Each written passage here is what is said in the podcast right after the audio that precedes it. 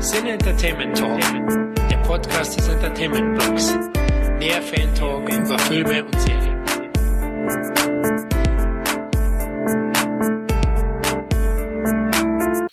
Willkommen zurück zur Marvel Phase 2 beim Cine Entertainment Talk, dem Podcast des Entertainment Blogs. Heute haben wir nicht nur die Rächer von uns versammelt, nämlich Tobias und Tom, sondern auch wie die Avengers selber Nachwuchs in Form von Khalil.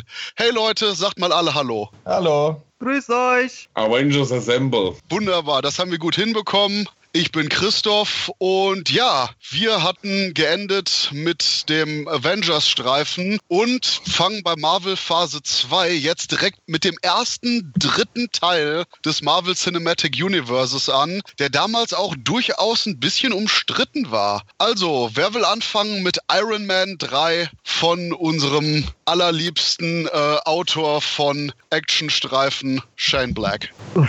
Tobi? Ja, kann ich gerne machen. Also ich habe es damals auch mitbekommen, dass der umstritten war, genau wie du gesagt hast. Konnte ich aber, muss ich sagen, nicht ganz so nachvollziehen, weil ich den eigentlich ziemlich gut fand. Also ich fand, der war gut geschrieben, beziehungsweise hatte eine ganz coole Story, die vielleicht ein bisschen klischeebehaftet war, aber mich hat die eigentlich schon gezogen. Ich fand, die hatte ein paar witzige Überraschungen, wo man auch mit den Erwartungen der Fans gespielt hat und gute Schauspieler. Also ich habe den damals eigentlich durchgängig als gut empfunden und ähm, der hat mich auch sehr gut unterhalten. Was mich aber besonders überrascht hat, äh, auch hier wieder, genau wie bei Phase 1, Iron Man 2 kam direkt nach Iron Man 1 und äh, jetzt Iron Man 3 auch schon so früh. Also danach ist ja auch nichts mehr gekommen in Richtung Iron Man, auch wenn er immer präsent war. Das finde ich schon echt überraschend. Hatte eigentlich irgendjemand das Problem, dass man sich, sag mal, wir verraten jetzt nicht unbedingt den Twist, oder? Aber Ja. hatte, irg hatte Boah, irgendjemand. doch Doch, alt. weil, Doch? weil, weil ey, wir Ja. reden von einem Film, der von paar, also der ist ja äh, von fünf Jahre alt, also der ihn bis heute noch nicht gesehen hat. Sorry, der, der hat's, da, da tut's mir leid. Ja, man muss auch wissen, dass wir spoilern, haben wir ja bei Phase 1, glaube ich, auch gemacht, ne? Ja, ich hatte mich gar nicht mehr erinnert. Also, Spoiler away. Wer hat sich, hat sich irgendjemand an der Sache mit dem Mandarin gestört? Nee, nee. Also ich mich Also- auch null. Ich mich auch nicht. Okay, das ist furchtbar. Tom, kannst du dich jetzt bitte an dem Fall stören, damit wir mit dir drüber diskutieren können?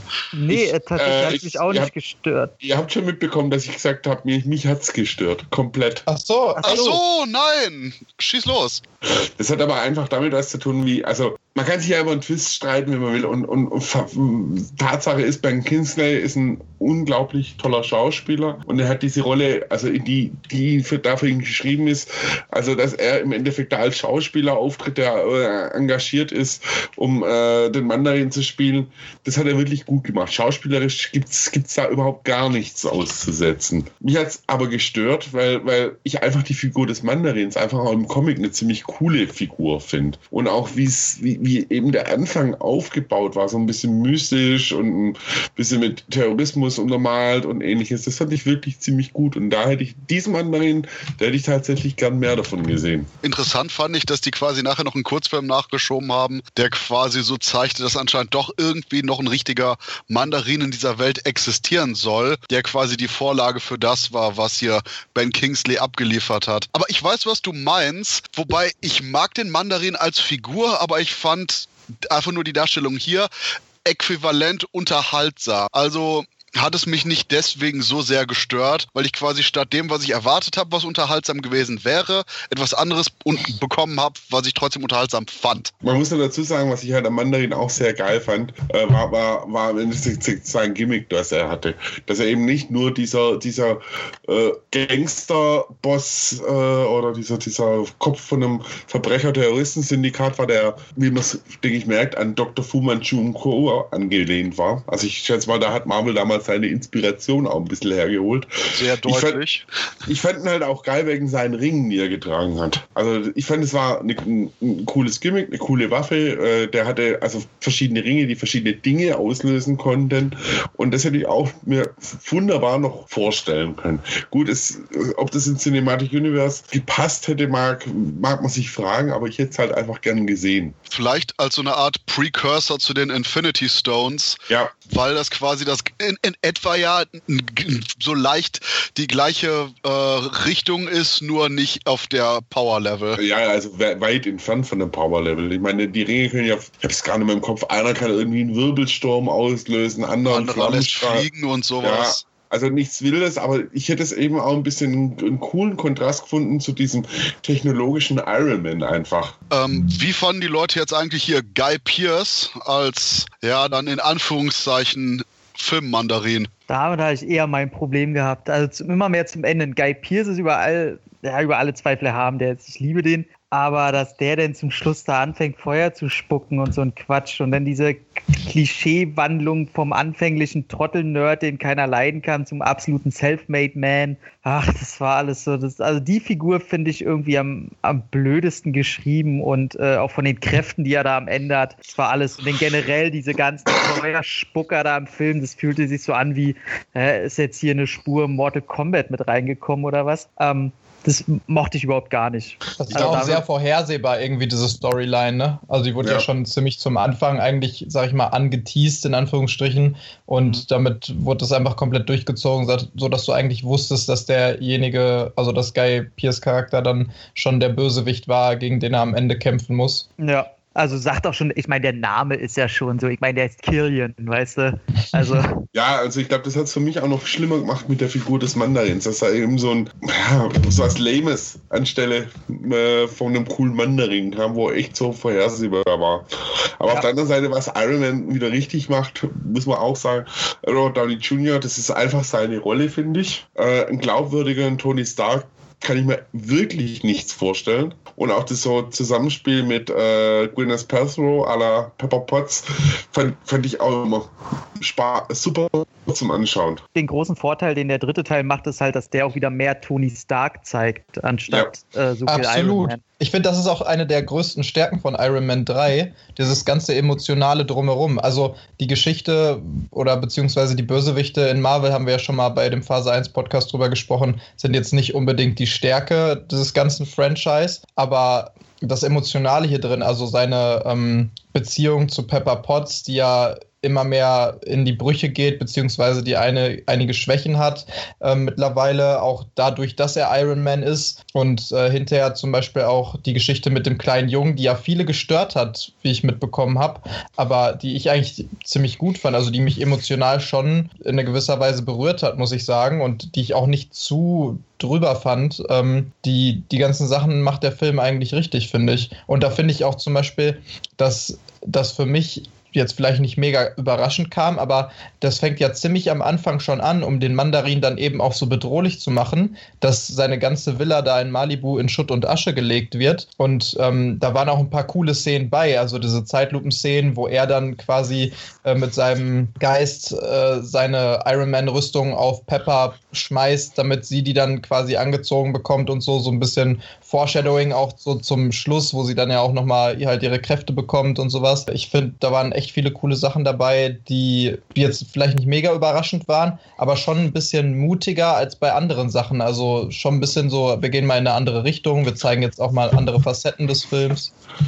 Aber das, der Punkt, ähm, das war der Punkt, hat sich irgendjemand an dem Kind gestört? Weil ich fand das Zusammenspiel zwischen Robert Downey Jr. und dem Kinderdarsteller eigentlich auch ziemlich cool und besonders die kaltschnäuzige Art und Weise, wie Tony Stark ihn nachher quasi einfach am Straßenrand hat stehen lassen, nachdem diese Episode vorbei war, fand ich das sehr amüsant, ohne so, dass man das nicht quasi ewig durch den ganzen Film gezogen hat. Das hat es für mich auch gerettet, denn genau, sie haben es halt nicht übertrieben mit Szenen, und äh, genau, der Abgang war dann das, wo ich dann gesagt habe, okay, nee, weil Kinder sind in Filmen tatsächlich halt immer so Arschlochfaktoren. Ist einfach so, die meisten Kinder in Filmen sind halt pure Scheiße. Aber äh, ja, ja ist, ist halt so. Und äh, weil erwachsene Menschen Kinderrollen schreiben, das wird nie was. Aber da, nee, fand ich auch genau. Was war der Abschlussspruch nochmal? Irgendwie, weil wir Freunde sind oder irgendwie sowas? Ja, ge genau. Er versucht ihn so auf die Emotion, also das Kind versucht Tony so auf die emotionale Art und Weise, oh, nimm mich mit und weil wir Freunde und er guckt ihn einfach nur so an. Und sagt er da irgendwie, weißt du, warum du es verstehst? Weil wir Freunde sind. Ja, genau, genau.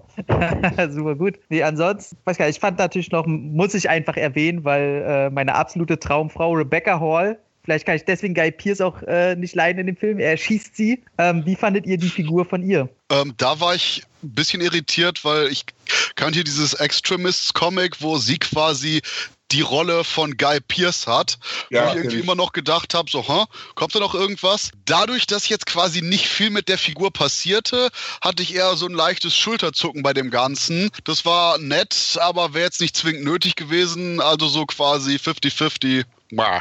Fand ich auch eine komisch reingeschriebene Figur, so sehr ich sie mag, aber äh, die hat am Ende irgendwie nichts gebracht. Also die führte zu nichts. Nee. Aber ich finde, ich find, was ihr richtig gesagt habt, ist wirklich, dass die Stärke von den Iron Man-Filmen tatsächlich vor allem in, in, in, in äh, Robert Downey Jr. Äh, selber eigentlich liegt. Also das fand ich auch in dem Film irgendwo den Konflikt, den er hat, äh, der war ja schon ein bisschen nach äh, traumatisiert, kam ja auch traumatisiert rüber und äh, wie er sich zum Schluss eigentlich wieder selbst findet. Das fand ich auch recht gut umgesetzt, muss ich sagen. Plus die Angst um äh, Happy, fand ich. Ja. Also wo allein so, so Charakterszenen, wo denn quasi so er in dem Krankenhaus sitzt, wo er dann sagt, ja, mach die mal bitte den Fernseher an, so er guckt gern Downton Abbey. Oder das sind so kleine Momente, die der zweite Teil halt nicht hatte. Stimmt, das kommt ja auch noch hinzu, dass der fast gar nicht vorkommt in dem ganzen Film, weil er am Anfang da diesem Anschlag äh, von einem Genau. Extremis-Menschen, äh, Terroristen, wie auch immer, ausgesetzt ist und dann eigentlich die ganze Zeit im Koma liegt im Krankenhaus, ne? Oder zumindest sehr untätig ist. Ja. Du hast einfach konsequent auch noch dieses menschliche Element, was ich generell auch bei den Shane Black-Filmen irgendwie immer so mit dabei fühle. Ob das jetzt eben hier Nice Guys sind oder eben ja der wirklich geile Last Boy Scout, wo man aber auch immer eben hier halt ja die Figuren sehr human zeichnet und wie ihr schon sagte, dass ich auch eine sehr große Stärke eben von Iron Man 3 fand. Jo. Ja, Also es ist absolut. auf alle Fälle in der Phase 2 einer der besseren Filme. Mhm, Ja, Fall. und ich glaube, das ist eine wunderbare Überleitung. Oder hat jetzt noch jemand was?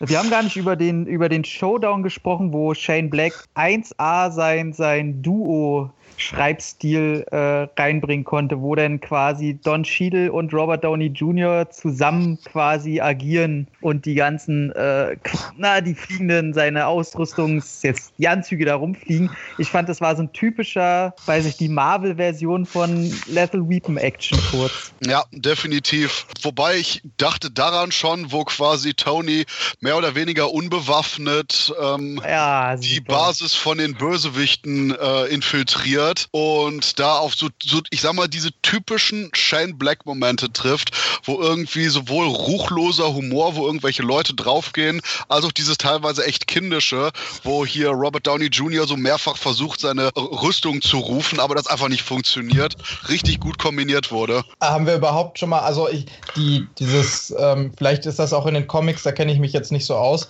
äh, super wichtig hinterher noch, aber diese, diesen Umstand, dass Tony einfach ungefähr alle zwei Wochen einen neuen Suit da konstruiert hat und einen neuen Anzug, die alle irgendwie was Unterschiedliches können und so. Ich fand das auch eigentlich ganz cool und interessant, mal zu sehen, welche Möglichkeiten gibt es noch? Das wird ja dann später im MCU auch noch so ein bisschen weiter quasi entdeckt und weitergetrieben mit dem Hulkbuster Hulkbuster. oder sowas.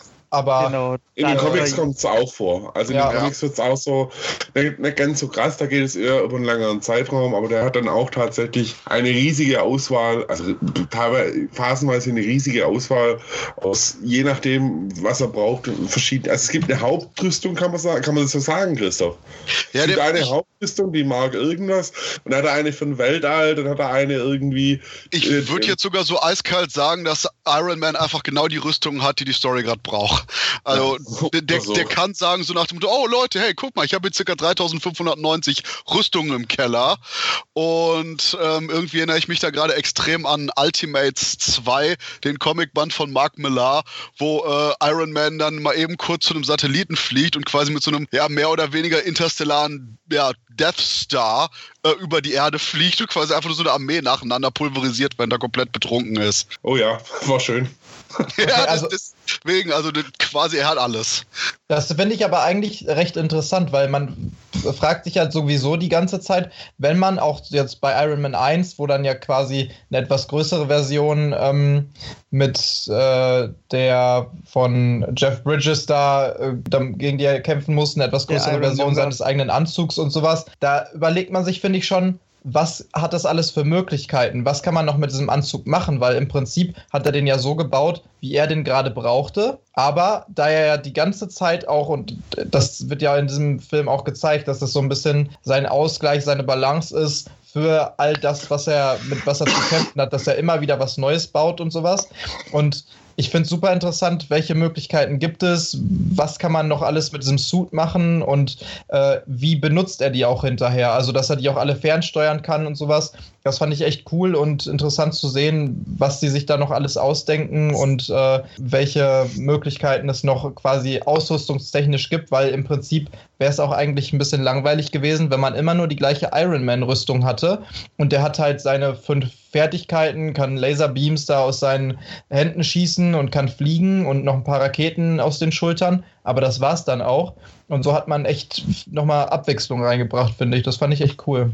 Ja gut, im Film spielt es ja auch dadurch tatsächlich noch eine wichtigere Rolle, weil eben er, er ist ja im Endeffekt äh, das, das, technische Genie hinter Avengers in einer Menge Erfindungen.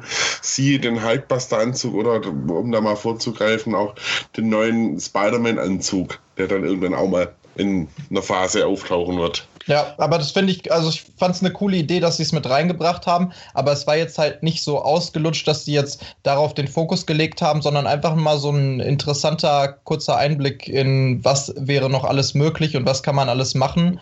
Also ich bin gespannt, ob nochmal ein Iron Man-Film äh, irgendwann kommen wird, weil erfolgreich waren die ja alle drei jetzt. Also letzte war ja. Ja, besonders Teil 3 war der erfolgreichste von allen. Wirklich? Also von, ja, der hatte äh, über eine Billion Dollar eingespielt weltweit. Okay. Die haben den ja extra für den chinesischen Markt da noch angepasst, ne? Ja, da waren so kurze Sequenzen mit eben irgendeiner, ich meine, chinesischen Wissenschaftlerin, die quasi noch angeblich in der chinesischen Fassung dabei waren, die aber im Endeffekt wirklich nichts zur Handlung beigetragen haben. Aber das anscheinend dermaßen geholfen hat, dass da sonst was dazu kam. Die haben einen Alkohol hab- ausgeschnitten. Das ist halt der- Marketing, ne? Der trinkt, der trinkt da nur Milch. Wobei, ähm, das war, ähm, so wie ich das mitbekommen habe, auch die erste große Disney-Entscheidung, die hier gemacht wurde, weil eigentlich für Iron Man 3 diese Panikattacken, die Tony Stark hier hatte, in dem ersten Drehbuch ähm, quasi, ich sag mal so, ja, Alkoholleichenattacken waren, wo er eben im Dusel war und deswegen das nicht mitbekommen hat. Aber ähm, so wie ich das verstanden hatte, eben nach der Übernahme das ein bisschen kinderfreundlicher gemacht wurde zu diesen Panikattacken, was auch thematisch passt, aber leider nicht das weiterführt, was eben Teil 1 und 2 vorbereitet haben, da eben dort Tony Stark konsequent weiter immer mehr saufend gezeigt wurde, Und im was, was hier in Sorry. Teil 3 eben nicht mehr aufgegriffen wurde. Und wie du schon sagst, da gibt es ja auch diese perfekte Comic-Vorlage für. Ja, Gerade- eben. Also die, die Comic-Vorlage gehört ja mit zu den besten Storylines, die es im Iron-Universum gab, weil sie eben auch ein ernstes Thema aufgreift und das jetzt nicht irgendwie mit einem arschüblen Zeigefinger irgendwie, sondern das wirklich auch aufgebaut und auch konsequent beibehalten wird. Daher fand ich das schon ein bisschen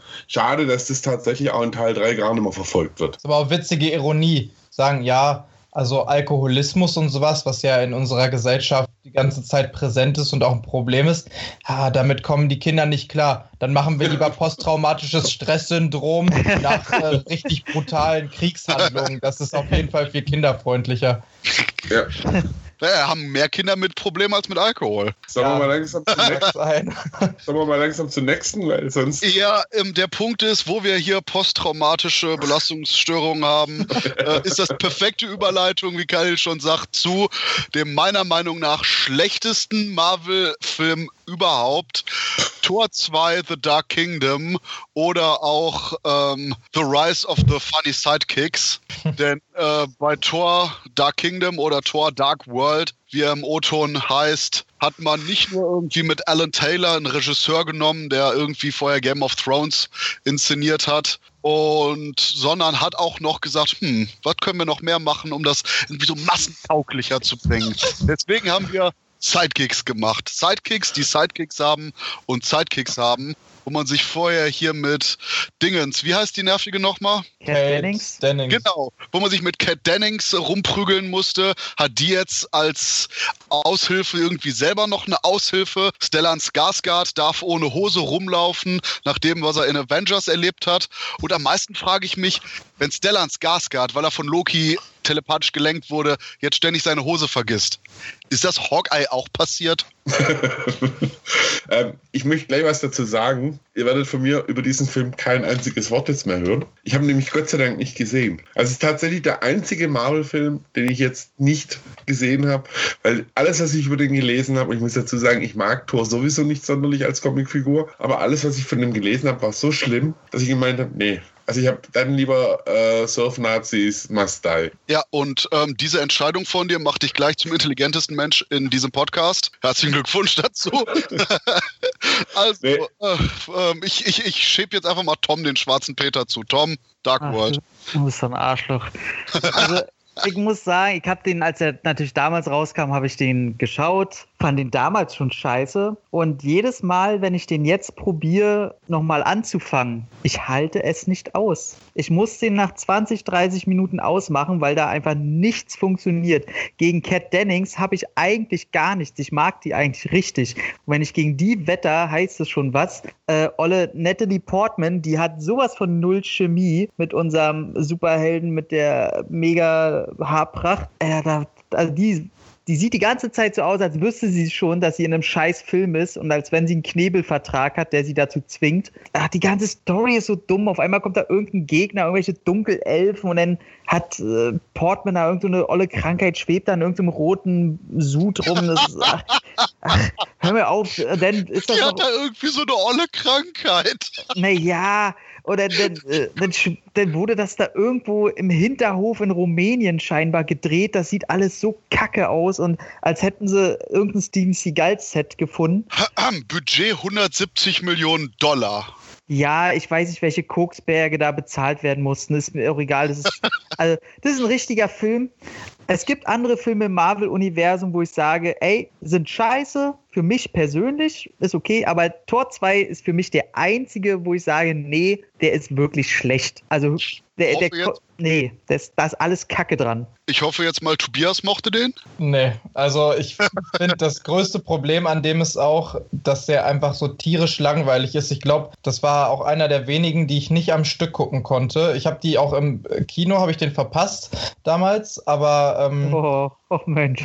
Ja, ich weiß auch nicht. Also, wie gesagt, Tor 1 war jetzt nicht super scheiße, aber ich war auch da schon nicht so warm mit dem Charakter und Tor 2 hat mich einfach auch nicht so mega krass interessiert habe den aber, wie gesagt, dann aus anderen Gründen auch verpasst und den zu Hause dann geguckt und ich konnte ihn wirklich nicht am Stück gucken. Ich glaube, ich habe fünf Tage gebraucht, um diesen Film zu gucken, weil ich wirklich die erste halbe Stunde und dann erstmal auf Stopp gemacht, dann wieder keinen Bock mehr gehabt, weiter zu gucken, dann irgendwie zwei Tage später nochmal angefangen und er wurde einfach nicht irgendwie interessanter oder spannender. Und man hat da wirklich ein Problem gehabt, sich dadurch zu arbeiten, mhm. weil, ja, weiß ich nicht. Aber lustiger Fun Fact, der mir dabei einfällt, ähm, nicht zu dem Film, sondern zu der äh, Phase 2, weil das in diesem Film aber auch recht präsent ist, dass ja als Hommage an Star Wars, also damals den zweiten Star Wars beziehungsweise äh, Star Wars Episode 5, wo ja Luke seine Hand verliert, in jedem Film der Phase 2 irgendjemand seine Hände verliert. Und das ist tatsächlich eine Hommage an, äh, an, an Star Wars. Also in Iron Man 3 da ähm, ist das äh, Guy Pierces Charakter, der sein, seine Hand verliert. Ne, in Thor, da wird Thors, äh, Thors Hand ja abgeschnitten. Ähm, das ist aber irgendwie ja nur so eine Illusion. Ne? Dann äh, hinter Captain America, Guardians und alle anderen der Phase 2 passiert es auch überall. Also ja, das ist auch mein, mein letztes Statement zu diesem Film. Mehr möchte ich dazu nicht sagen. Scheint okay. euch ja echt traumatisiert zu haben. Ey. Ja, das Problem ist, was mich am meisten traumatisiert, ist die Tatsache, dass ich jetzt im Retrospektiv merke, dass ich den anscheinend immer noch am besten von uns verarbeitet habe.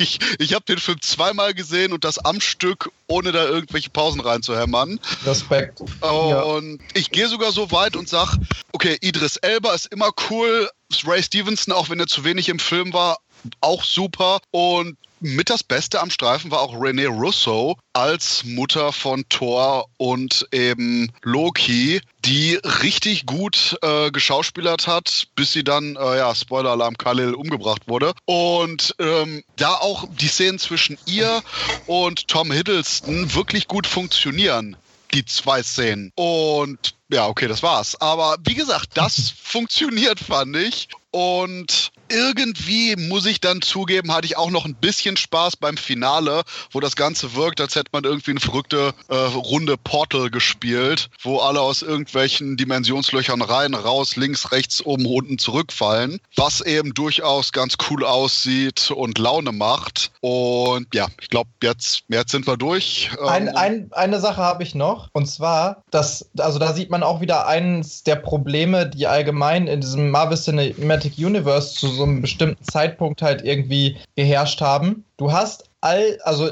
im Prinzip sind wir jetzt ähm, Post-Avengers-Zeit und alle sind schon mal zusammengekommen. Alle Superhelden in diesem Universum kennen sich und dann kommt halt wirklich so eine Riesenbedrohung auf die Erde, die auch nicht irgendwie so im Kleinen passiert oder sowas, wo alles irgendwie zeitlich total dringlich ist und deswegen das nur von einem Superhelden bekämpft werden kann, sondern Riesenraumschiffe, Riesenportale tun sich auf auf der Welt. Die Erde ist in Bedrohung und bla bla. Und du siehst einfach keinen anderen Avenger. Also es ist einfach super strange, weil du hast ja sogar Shield und alle, die sich dann, die, die alles wissen, was gerade passiert auf der Welt und bla bla bla.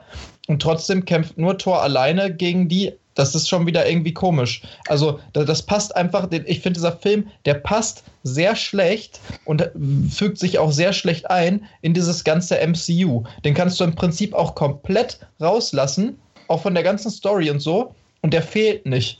Bis auf vielleicht ein, zwei Szenen, weil da ja natürlich wieder hier Infinity Stones gezeigt werden und auch so ein bisschen erklärt werden und so. Aber im Endeffekt kannst du den komplett so rausnehmen, wie er ist und er fehlt nicht im MCU und er fehlt auch nicht in der gesamten Storyline, was bei anderen Filmen, die äh, jetzt ja noch kommen in der Phase 2, schon ein Problem wäre. Zwei Sachen, die mir noch zu dem Film einfallen. Erstens, einer der Autoren vom Screenplay ist Christopher Yost, der äh, eigentlich ein wirklich cooler Comicbook-Autor ist. Zum Beispiel hier den Charakter Laura Kinney äh, X23 erfunden hat. Hier das Mädchen aus äh, Logan. Mhm der eigentlich echt mehr kann als das, was hier gezeigt wird. Also ich, ich weiß nicht, vielleicht ist der andere äh, Autor oder irgendeiner von den weiteren sieben Credits, die hier bei IMDb stehen, dafür verantwortlich, dass es so kacke gelaufen ist. Und eine Sache zum Design, die mich tierisch anpisste, direkt bei Tor 2, war die Tatsache, ich mochte sehr das Design von Asgard,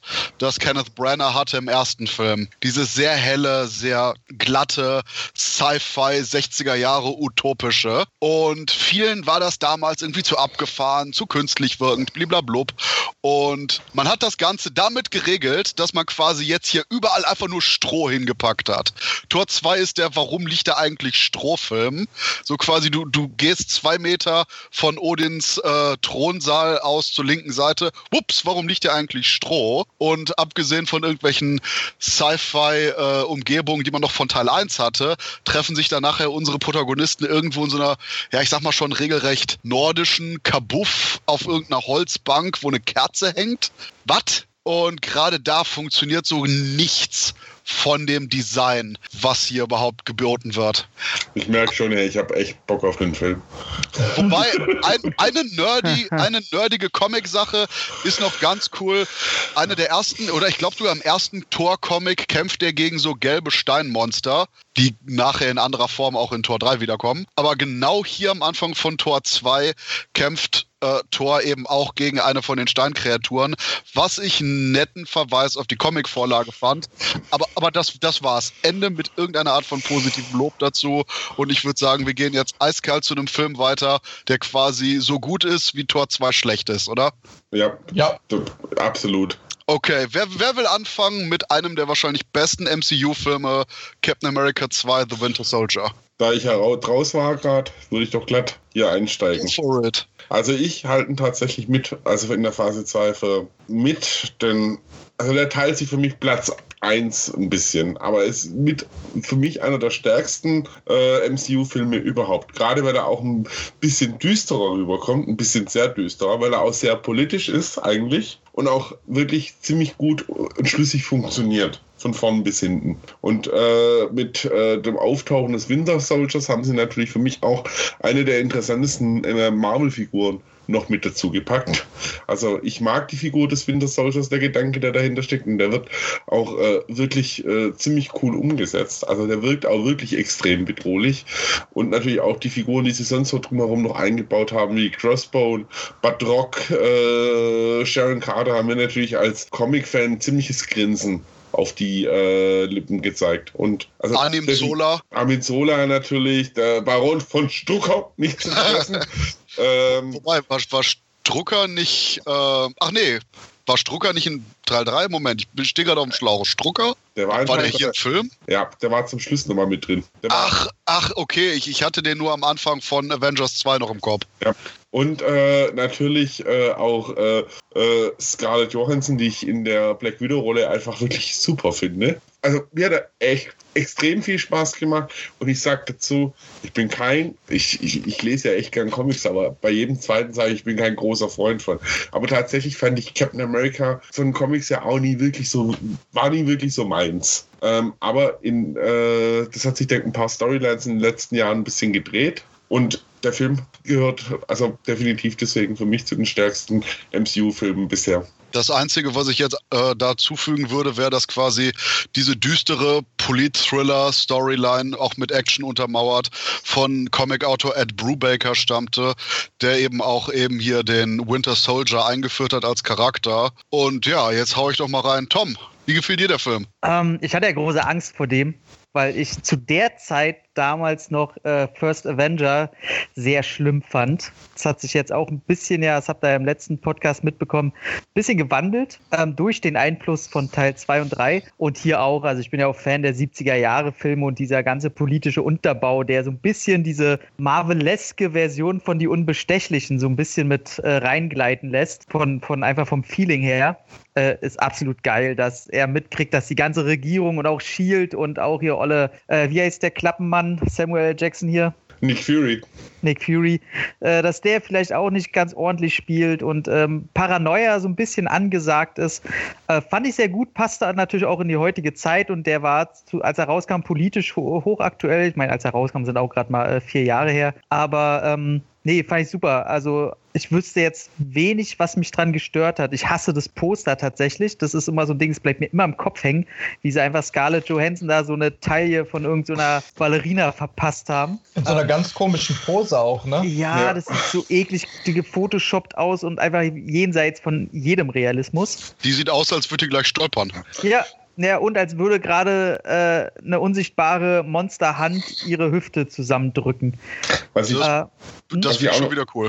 Was ich auch noch sagen wollte, was ich auch gut finde, ist, ähm, äh, wie Chris Evans diesen Steve äh, Rogers quasi spielt, der quasi ein paar 40, 50 Jahre, 70 Jahre in der Zukunft quasi aufwacht. Mhm, aber und, halt, und halt auch so alte Werde, aber eigentlich eine ziemlich coole Socke irgendwie trotzdem ist. Eben, weil es so straight rüberkommt. Aber wie die Figur von, von äh, ähm, äh, Falcon eingeführt wird. Dass sie auch ein bisschen erneuert wurde.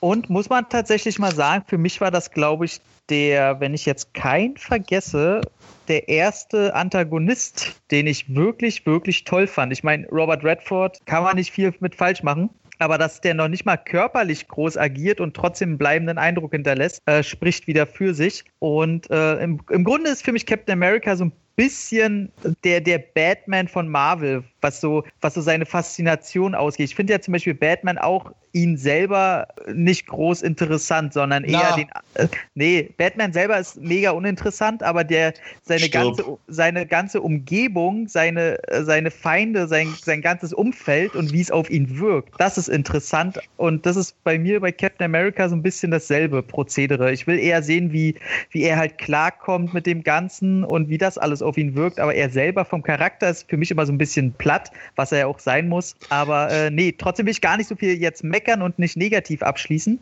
sondern ist für mich auch einer, wenn nicht vielleicht sogar auch der beste ähm, Marvel-Film bis heute. Ich hau hier nur rein, dass ich gerne bei den Action-Szenen ein bisschen einzeln, einfach nur quasi so, so ein Tick längere Einstellungen gehabt hätte, wo das gerade bei manchen Hand-to-Hand-Combat-Szenen einfach nur eben den kleinen Schnacks einfach zu schnell geht von der Schnittfrequenz, mhm. wo man auch gerade sieht, dass die Leute das eigentlich auch echt können. So, so, so ein bisschen Kamera raus und ein Tick längere Einstellungen. Und ja, das ist quasi auch alles, was ich dahingehend wirklich zu meckern habe. Und der Film ist einfach nur unglaublich stark, weil der zum großen Teil auch für sich stehen kann und trotzdem ein wichtiger Teil des MCUs ist. Ganz abgesehen davon, dass ich ein tierischer Fan von Sam Wilson bin, erst recht von der äh, Art und Weise, wie Anthony Mackie ihn darstellt, was ich sogar noch mal so einen Tick äh, charmanter finde als bei den Comics, wobei der da auch verschiedene Inkarnationen durchgemacht hat. Mhm. Und sag, ja, also ich hatte jetzt nichts, was ich irgendwie sonderlich schle schlecht fand. Ich finde, der, der hebt auch das Ganze noch mal, also das war der erste Film, bis zu dem Zeitpunkt fand ich, dass es auch der beste Marvel-Film äh, war, aber der hebt das Ganze auch auf noch eine ganz neue Stufe. Also vorher hattest du immer coole Filme, die auch unterhaltsam waren, die super waren, aber trotzdem irgendwie noch einfach eine gewisse Form von diesem typischen Popcorn-Kino. Also du hattest halt viel Action, du hattest coole Sprüche, du hattest ne, alles irgendwie auf einer super Ebene für, für Zuschauer und auch als, als normaler, unterhaltsamer Film. Aber mit dem Film hattest du auf einmal eine Tiefe da drin und auch so eine Ernsthaftigkeit. So ein Anspruch von, einfach. Genau, so, so einen gewissen Anspruch, den du vorher einfach, oder der vorher die meisten Filme eher so haben vermissen lassen. Und ja. du konntest dann auch sagen, ey, das ist wirklich ein, ein guter Film, also ein, ein objektiv richtig guter Film, ohne dich dafür schämen zu müssen und zu sagen, so, oh ja, das ist mein Guilty Pleasure Superheldenfilm oder sowas, ne, wenn du die anderen Marvel jetzt angeführt hast. Und da waren wirklich sehr, sehr wenige Sachen, die, die großartig gestört haben oder negativ aufgefallen sind. Einfach auch weil dieser Film diese, diese bestimmte Tiefe hatte und im Prinzip alle Sachen richtig gemacht hat, die die Marvel-Filme sowieso schon richtig machen. Auch standardmäßig mittlerweile ja schon. Das ist dieses typische Marvel, diese typische Marvel-Qualität, die man immer erwarten kann, mit vielleicht ein, zwei äh, Ausreißer nach unten ab und zu. Aber jetzt hat er nochmal so eine ganz neue Ebene hinzugefügt. Interessanterweise hat man übrigens bei der Kritik damals ein bisschen gesagt, also bemängelt, dass dem Film eigentlich das, das Lustige fehlen würde. Aber das fand ich eigentlich gerade die Stärke von, von dem Film. Dass da jetzt nicht irgendwie so ein ja, poppiger Eskapismus war, ja. sondern dass eben auf diese Polit-Thriller, Action, Jason Bourne-Ebene gehievt wurde. Ich fand, ich fand halt auch die Mischung zwischen Polit-Thriller und Action ziemlich gut. Ich fand die Action, ich mag Action, wenn es mit körperlicher Präsenz einfach auch zu tun hat, äh, eigentlich mehr. Und da waren einfach wirklich äh, toll, für mich wirklich toll umgesetzte Szenen einfach auch drin. Wenn ich wirklich auch toll fand, wenn es auch nur eine Nebenrolle war, war äh, Frank Grillo Mhm, den unterhält. Ich, ja, den fand ich wirklich richtig, weil, richtig cool dargestellt auch irgendwie, weil so wirklich so ein äh, Badass wie, wie Crossbone dann letzten Endes auch ein bisschen ist. Und auch, aber auch Batrock, das fand ich auch ziemlich abgefahren.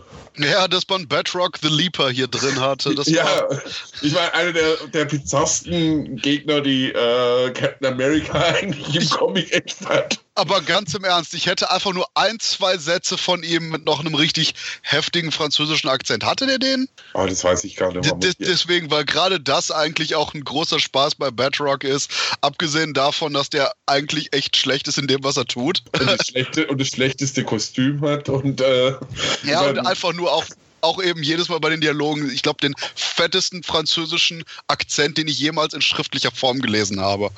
Hm.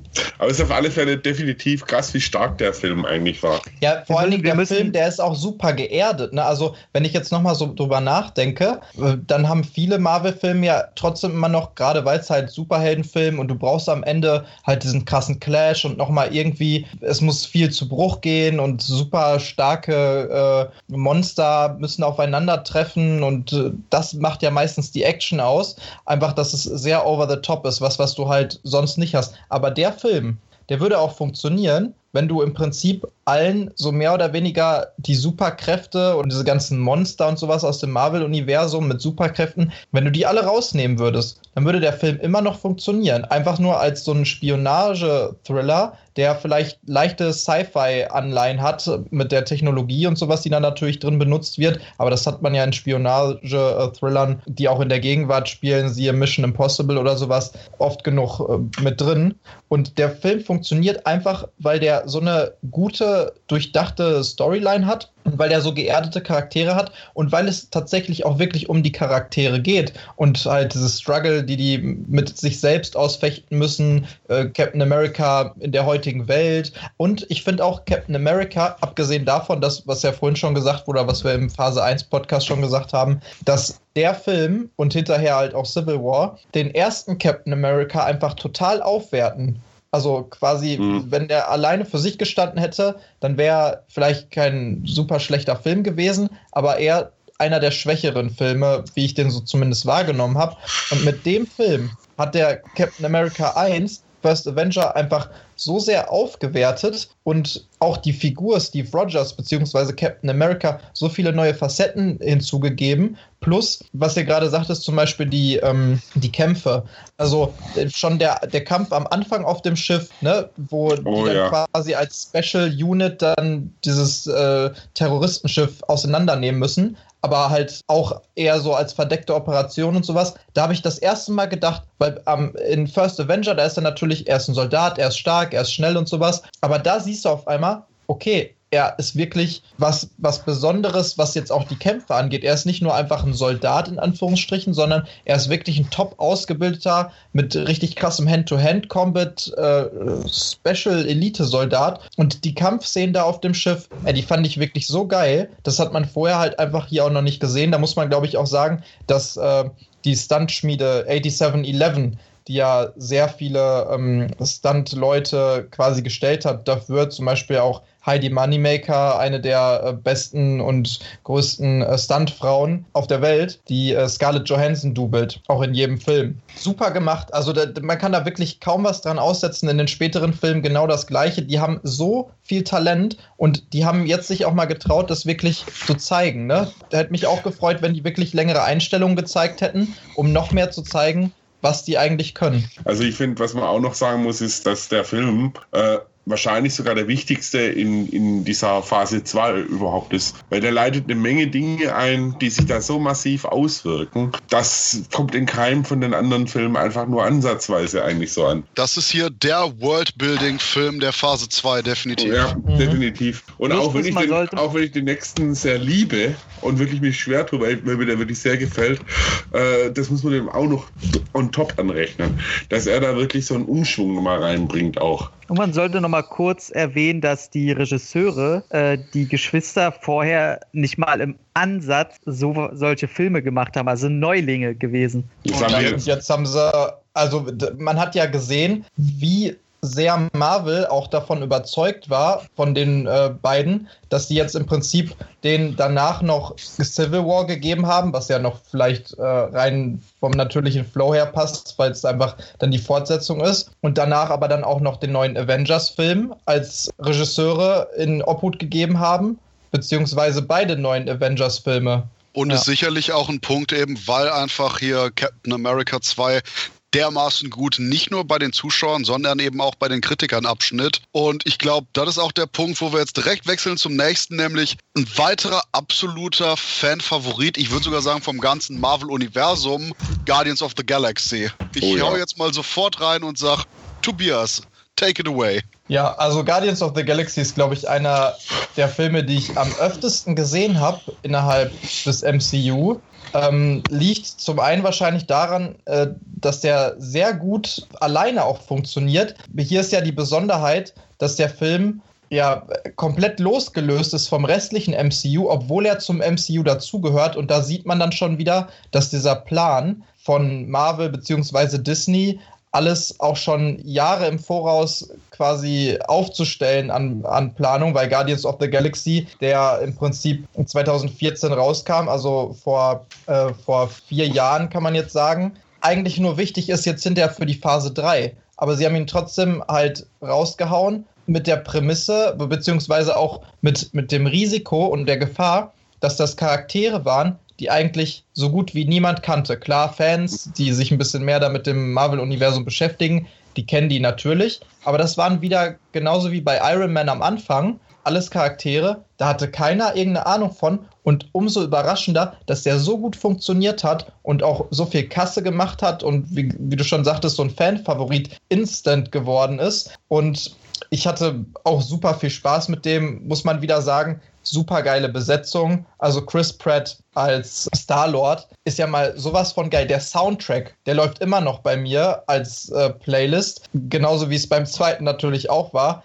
Die haben so viel geile ja, Popkultur damit reingebracht und Popkultur-Anleihen. Das Viel Einzige, davon- was, ja, Viel davon rechne ich auch einfach nur James Gunn als Regisseur Oh ja. absolut, und absolut. Drehbuchautor absolut. an. Richtig, mein- das würde ich auch so, so Ich meine, ja. allein schon durch seinen Super Shut Up und Crime konnte man echt gespannt sein, wie er mit dieser, äh, mit diesem Superhelden-Ding umgehen wird. Äh, was ja wirklich ein sehr zynischer, satirischer Superheldenfilm war. Super, kennt ihr den alle? Brillanter Film. Brillant hoch 10. Ich fand Deswegen- den nicht so doll. Ah, super. Welcher jetzt? Super. Super. Shut Up and Crime. Und ähm, übrigens nur noch Tobias ganz kurz. Ähm, ich, ich bin ja auch neben Christoph ein Comic-Nerd, aber ich kann dir versichern, die Guardians of the Galaxy sind auch bei Comiclesern jetzt gerade nicht die Bekanntheitsgrad hoch 10. Also Richtig. muss schon tief drinstecken, um, um die zu kennen. Und die gibt es ja auch schon in verschiedenen Inkarnationen. Es gab eine aus den 60er, 70ern, die auch wirklich äh, extrem bizarr war. Aber ich habe,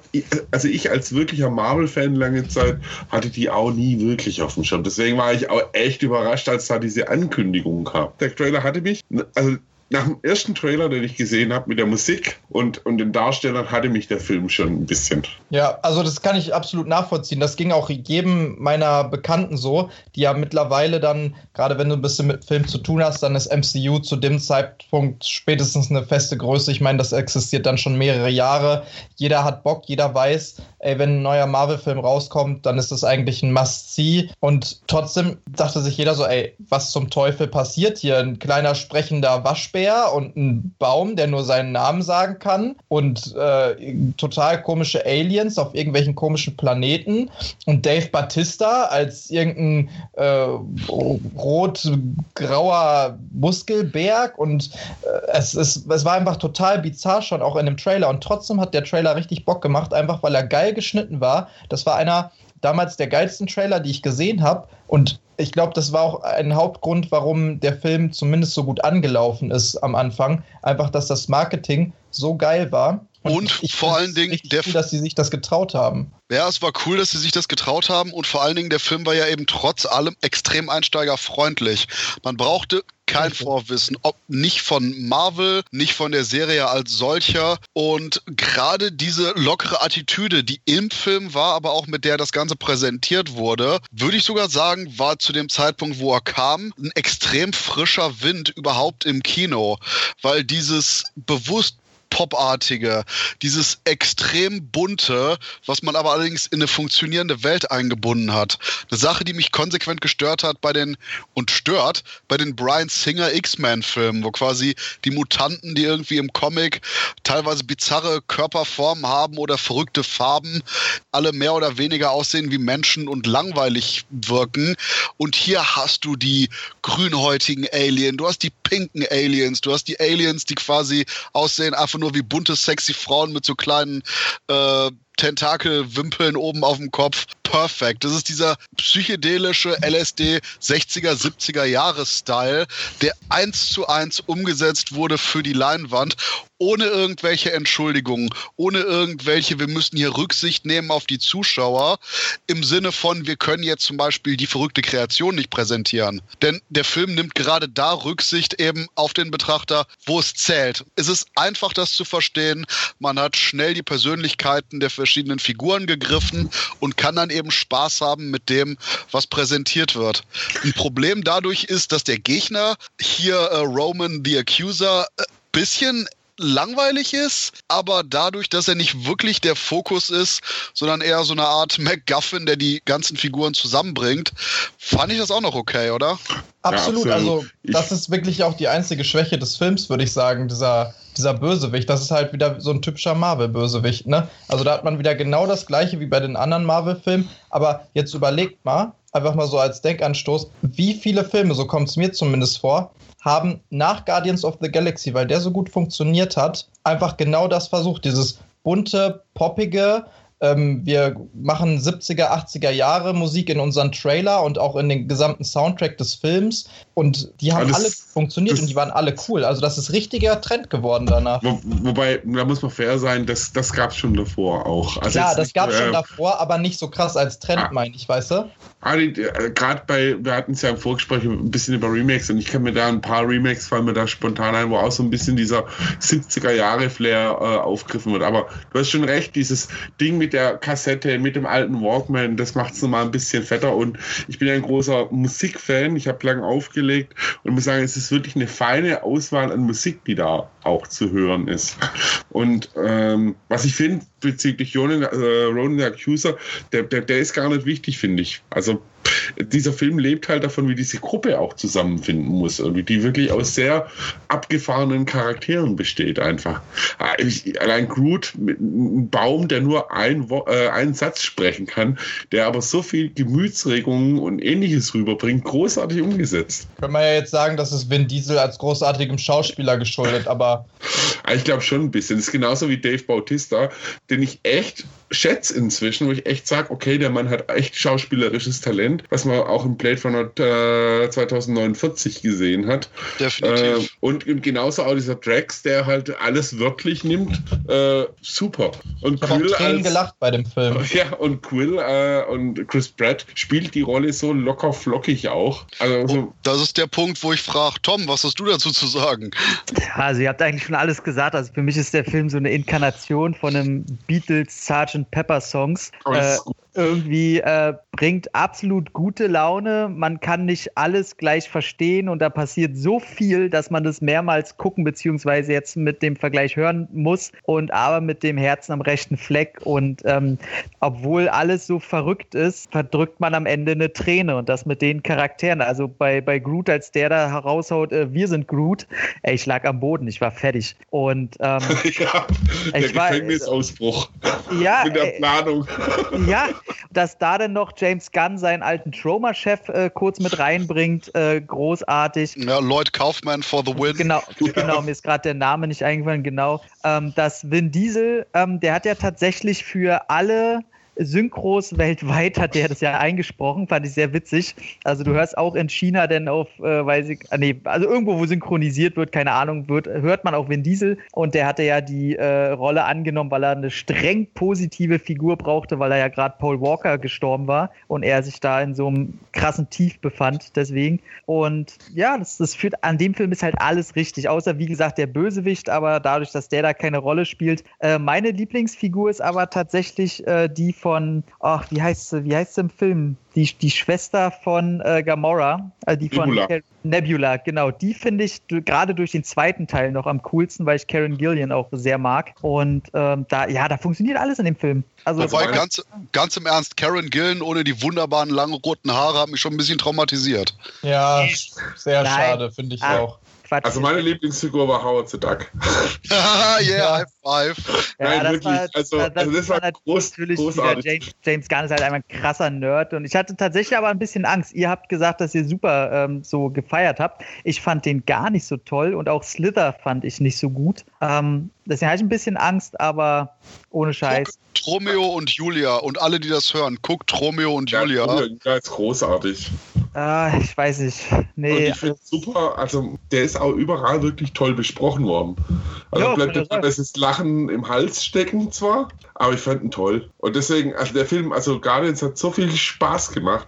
Also wirklich, das, den habe ich auch Ja. nicht bereut, den im Kino gesehen zu haben. weil Weil auch Kino, von Anfang an, ne? Der braucht Ja. keine Anlaufzeit oder so. Von Ein- Minute eins. allein schon wie der da über den Planeten huscht, äh, mit der Musik im Ohr und so, das eine Reminiszenz an der Stellerne Adler und Co. Äh, Ja, Wobei, ähm, bei uns bei der Pressevorstellung hatten wir was Merkwürdiges, wo anscheinend äh, wieder mal gezeigt wurde, wie sehr die Pressevertreter kein Vertrauen in irgendeine Art von Zuschauer haben. Da man am Anfang ja diese emotionale Szene hat mit dem jungen Peter Quill und seiner Mutter, Mhm. wurde uns wortwörtlich gesagt, ach ja, es ist der richtige Film, auch wenn man das in der ersten Szene nicht meint. Oh Mann. Oh Gott. Ja, ganz genau. Das fand ich echt wahnsinnig. in- Also das habe ich zwei, drei, zweimal, dreimal, ist ja auch egal. Weil als Leute den Film null kannten, auch Marvel nicht gesehen hatten und so nur den Trailer kannten, die dachten ja immer, das spielt halt irgendwo im All, irgend so ein Star Wars Quatsch, so in Anführungszeichen. Und dann, als am Anfang aber gleich eine Szene auf der Erde spielt und da eine Verknüpfung generell hergestellt wird, das fand ich einen sehr intelligenten Zug. Weil die Szene hätte es nicht unbedingt gebraucht. Doch. Doch, Gerade die ist Genau. wichtig, finde ich. Genau, die war Also, aber die hätte- wichtig die hätte auch erzählen können. Ich meine bloß, die hätten sie nicht zeigen, die hätte er auch halt erzählen können. Ne, die, die musste so sein und selbst wenn man die in einem Rückblick gebracht hätte, hätte die nicht so funktioniert. Denn das Unmittelbare, dass du keinerlei Vorbereitung hast auf dieses traumatische Erlebnis, was sogar dahingehend clever gemacht ist, weil das Kind selber das so erfahren hat, was auch zeigt, was meiner Meinung nach James Gunn wirklich für ein talentierter Drehbuchautor ist.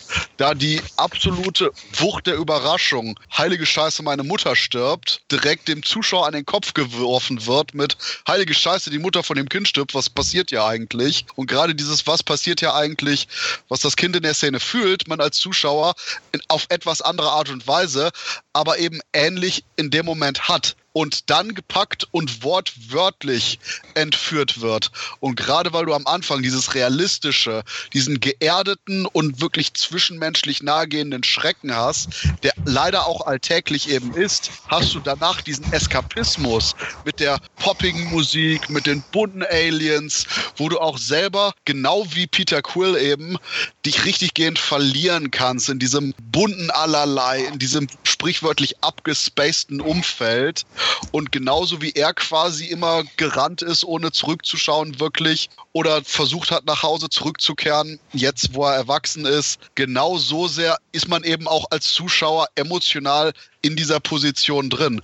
Und wie gesagt, diese drei Szenen am Anfang, die dieses Gefühl erzeugen, zeigen eben schon, was für ein echt erstklassiger Filmemacher James Gunn ist. Ja, das ich hat hab einen ich hab mal eine Frage. Ich hab mal eine Frage. ne? Zwei Nebendarsteller oder die da drin vorkommen, habe ich bis heute nicht äh, erkannt. Und zwar Nathan Fillion und Rob Zombie. Gute Frage, nächste Frage. Habe Hab ich auch nicht heute- erkannt. Habe ich immer irgendwo gelesen, die meinten, ja, äh, die sollen halt auch, glaube ich, im Gefängnis irgendwie vorkommen. Äh, Ich habe den Film jetzt so oft gesehen und ich achte schon immer drauf und ich bin, ich denke immer nicht dran, bei Google mal zu gucken oder sowas. Ja gut, aber das ist jetzt, guck dir mal die neuen Star Wars Filme an oder sowas und dann kommt da auch immer eine Liste von 20 Celebrities raus. Ja, und der eine war halt unter dem Alien und der andere, der hat hier den Arm reingehalten oder sowas, ne? Also ist dann die Frage, bei so, also bei, bei so einem geilen Make-up und auch so geilen Designs von den Aliens her und sowas, das könnte jeder sein im Prinzip, ne? Aber wo du wo wir bei der Szene waren, muss ich auch nochmal sagen, für zwei, drei Minuten äh,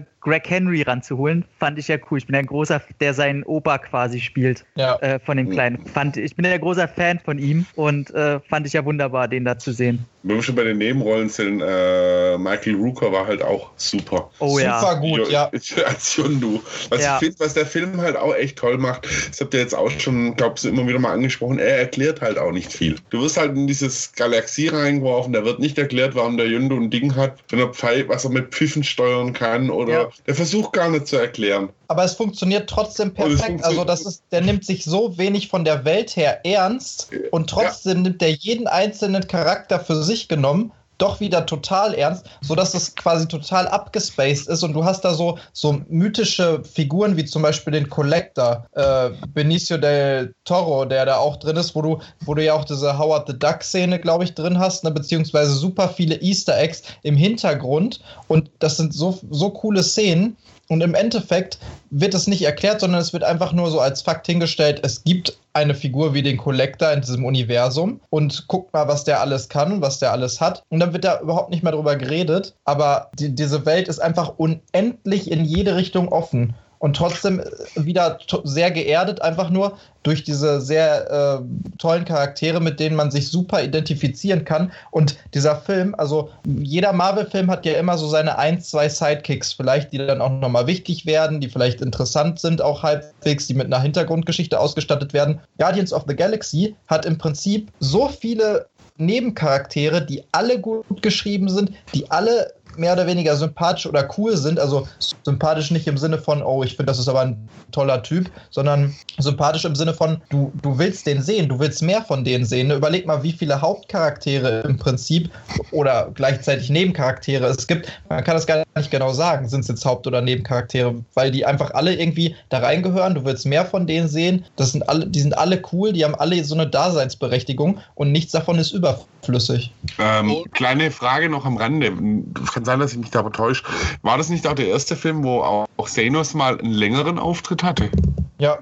Ja, und äh, wo wir bei coolen Nebenfiguren sind äh, und den Darstellern, hau ich auf jeden Fall nochmal John C. Riley Ja. als äh, Nova Corpsman und Glenn, Ja. Clo und Glenn Close Genau. als Die Nova ich- Prime rein. Die wollte ich Ja. mich nur ansprechen, wo man sieht, ich finde, da haben sie dasselbe gemacht wie mit Robert Redford, dass sie einfach zeigen, ey, selbst bei der Haute Couture der größten Schauspieler ist Marvel jetzt eine Hausnummer. Und ich glaube, das ist der Punkt, wo wir jetzt einfach mal weiter segeln zu einem Film, der durchaus auch umstritten war, aber ich hau jetzt einfach mal rein. Ich mochte Avengers 2 mehr als Teil 1. Dankeschön. Ah, du bist ein guter. Du bist Weiß ein ich nicht. guter. Ich habe meine nein, Momente. Nein, nein, nein. Ja, der Punkt ist nämlich, ich lege jetzt einfach mal da, warum ich den besser fand. Der Punkt ist schlicht und ergreifend, ja, Avengers 1 hatte die deutlich bessere Struktur mit dem Zusammenfinden, dem leichten Konflikt untereinander und dann dem der großen Endschlacht. Aber gerade weil man hier eben die Figuren schon hatte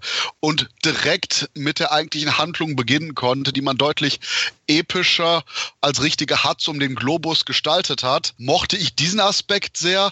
Und allein der Beginn, wo quasi die ganzen Avengers die Party feiern, habe ich lieber als die gesamte erste Stunde des ersten Avengers-Films. Ich könnte quasi einen ganzen Film haben, wo unsere Avengers sich einfach nur irgendwie betrinken und feiern. Allein die Szene, wo die alle versuchen, Thors Hammer zu heben und der sich dann leicht bewegt, wenn Captain America den greift und Thor nervös wird. Eine meiner Lieblingsmomenten aus dem Film. Und der Streifen hat viele von diesen herzigen kleinen Momenten, was ich definitiv natürlich Joss Whedon anrechne. Und ich muss auch sagen, ich mochte die Art und Weise, wie hier eben Quicksilver und Scarlet Witch eingebunden wurden, auch wenn die Figuren erst später wirklich in anderen Filmen richtig entwickelt wurden. Hier hatte man die erst als Antagonisten eben und dann so langsam mehr oder weniger dazu kam, auch den Avengers zu helfen. Und ein persönlicher Punkt, warum ich Avengers 2 sehr, sehr mochte.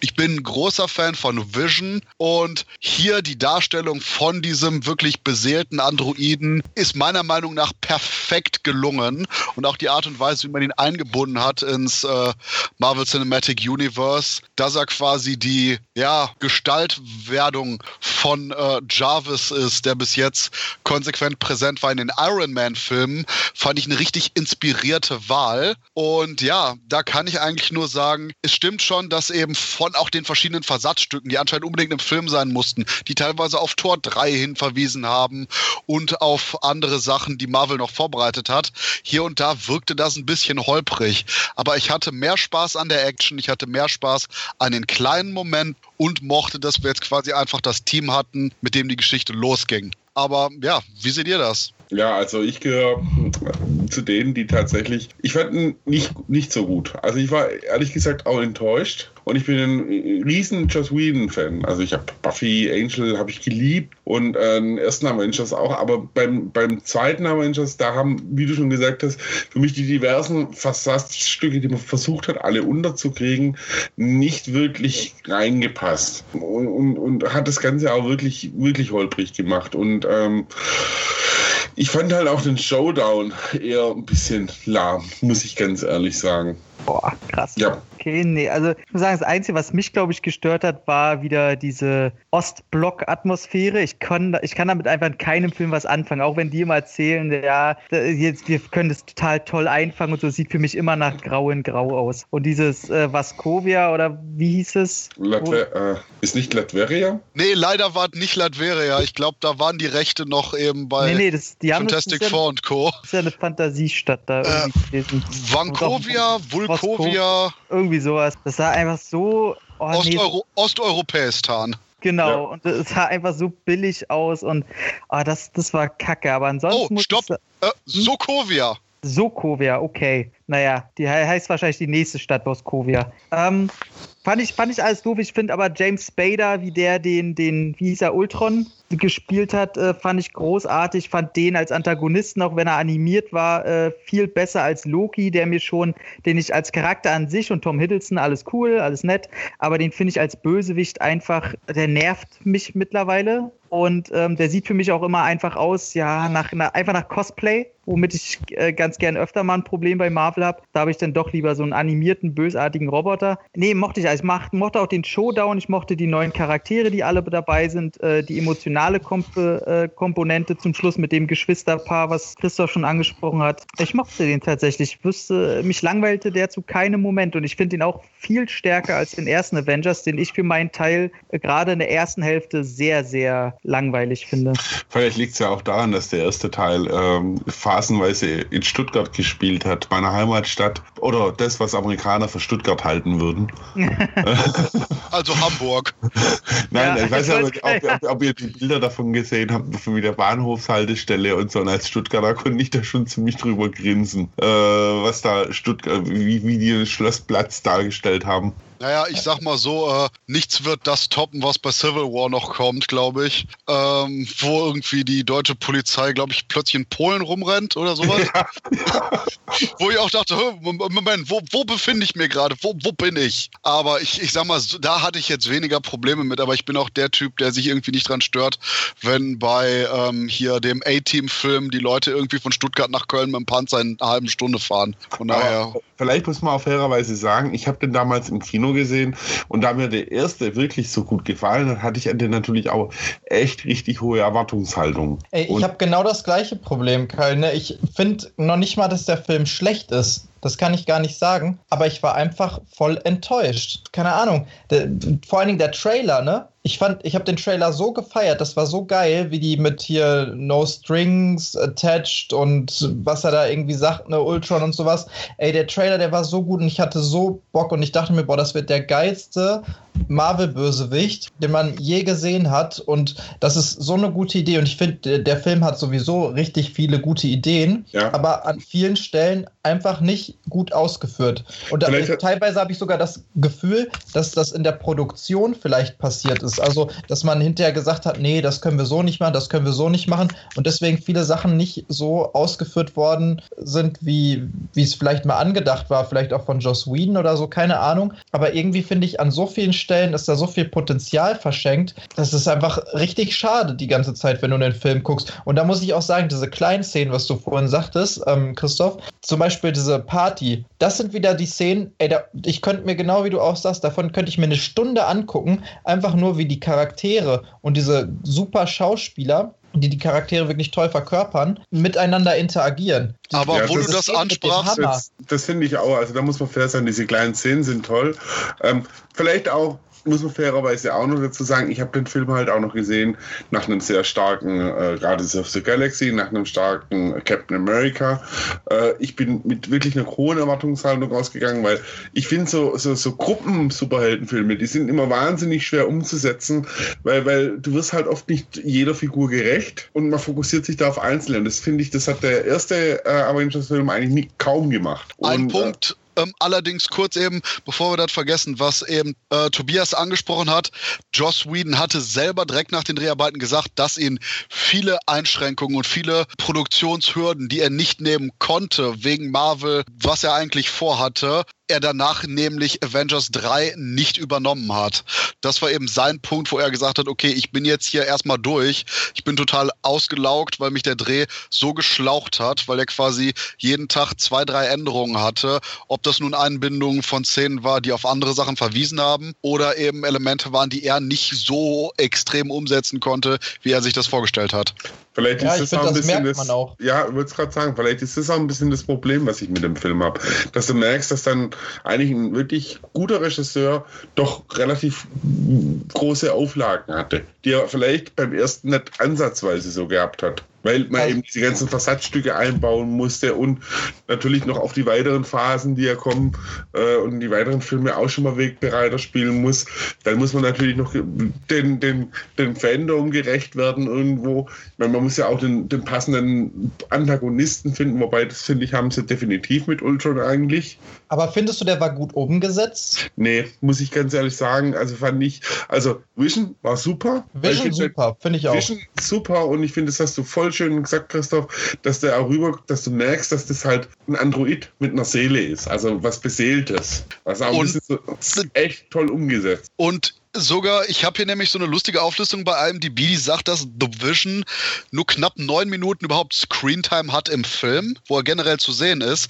Und es trotzdem für den neun Minuten unglaublich viele interessante Elemente angeschnitten worden sind, wo ich sogar so weit gehe und sage, was ich auch besser fand als beim ersten Avengers-Film, die Art und Weise, wie der Bösewicht im Endeffekt besiegt wird, dass quasi nach der großen Schlacht mit den verschiedenen Ultrons du diese kleine, extrem ruhige Szene hattest, wo Vision auf den, ich sag mal, Ultron Prime trifft und Vision dann bewusst merkt, dass jetzt eine seiner ersten Handlungen als Lebewesen ist, wie er eine andere Existenz auslöscht, dies aber zum Wohle der Menschheit tut, was so vielschichtig und so interessant allein von seiner Bedeutung ist, dass ich eben auch hier wieder diesen kleinen Moment deutlich interessanter einschätze als die, wie gesagt, deut deutlich besser funktionierende Struktur, die noch der geradlinigere erste Teil hatte. Ja, die Ideen und äh, was da alles eingebaut ist ne, und was sie versucht haben einzubauen, das ist auch, finde ich, alles besser und einige Stufen über dem ersten Avengers-Film. Einfach diese Ausführung und dieses Endprodukt, das ist einfach, finde ich, nur nicht zufriedenstellend.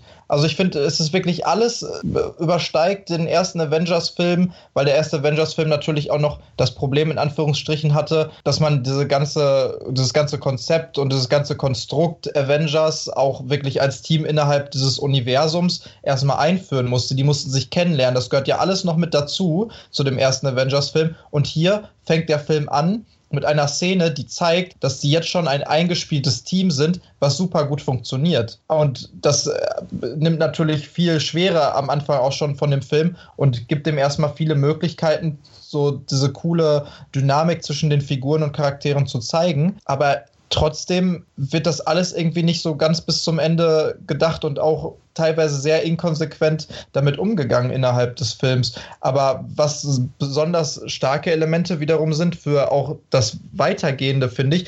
Also die haben natürlich versucht, immer mit den Avengers-Filmen so einen Meilenstein, der dann erreicht ist, innerhalb dieser MCU-Phasen zu bringen.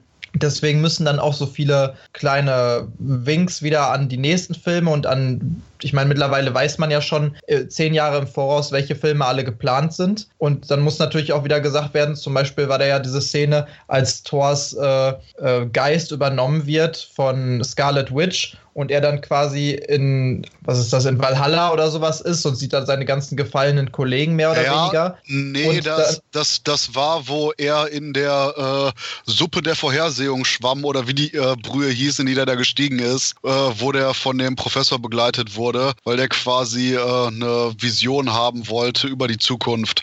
Das kam, wo die ganzen Figuren sich zurückgezogen hatten zu Hawkeye und Thor dann kurz von der Gruppe wegging, um eben in dieses ja, äh, in diesen Visionentümpel reinzuspringen. War das in Avengers Age of Ultron auch, diese Szene? Ja, ja. Ah, okay. Also ich denke ja, aber, das war das da. Aber da merkst du halt dann, da haben ja auch viele schon gesagt, oh, das wird anscheinend für Thor Ragnarok dann irgendwie ein Wink sein, wo die Fans ja dann auch im Prinzip recht mit hatten, wo der Film ja noch gar nicht benannt wurde oder gesagt wurde, dass das der nächste Thor-Film ist. Ne? Aber da sind so viele Sachen drin, die, die einfach so ein Muster drin waren, aber dadurch schränkt sich der Film selber auch schon ein eine der größten Sachen, wo jetzt gerade, ich glaube, Tom, du hattest es gesagt, diese äh, Emotionalität zwischen den beiden ähm, Zwillingen. Da fand ich zum Beispiel voll die Verschwendung. Klar, Scarlet Witch ist auch wichtig und dass sie nicht stirbt, ist auch gut. Ich will nicht sagen, dass es hätte andersrum sein müssen. Aber Quicksilver, dann kriegen die die Rechte für Quicksilver, weißt du? Der, muss man ja sagen, in den X-Men-Filmen, die zum gleichen Zeitpunkt rausgekommen sind,